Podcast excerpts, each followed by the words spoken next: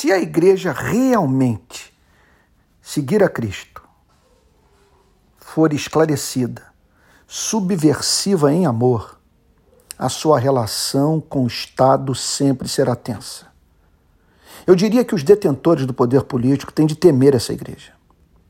Nenhum governante, por exemplo, de orientação totalitária deve abrir mão de monitorar as atividades da igreja verdadeira, uma vez que essa igreja pode virar foco de oposição radical capaz de levar à subversão o Estado que viola direitos, não cumpre o pactuado e funciona como mero instrumento do poder econômico.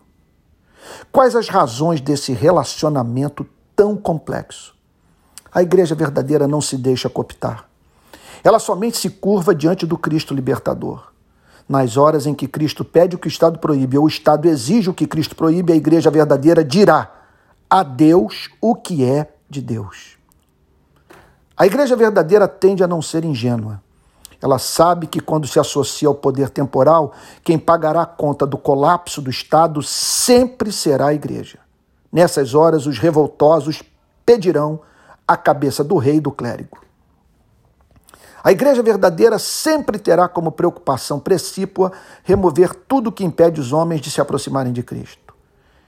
Escolher, portanto, um lado da disputa política pode representar o afastamento definitivo de quem diverge da ideologia do partido que a igreja decidiu apoiar. Mais um ponto. Divisões internas inevitavelmente ocorrerão, uma vez que assuntos por natureza tão dialéticos nem sempre são vistos da mesma forma pelos cristãos.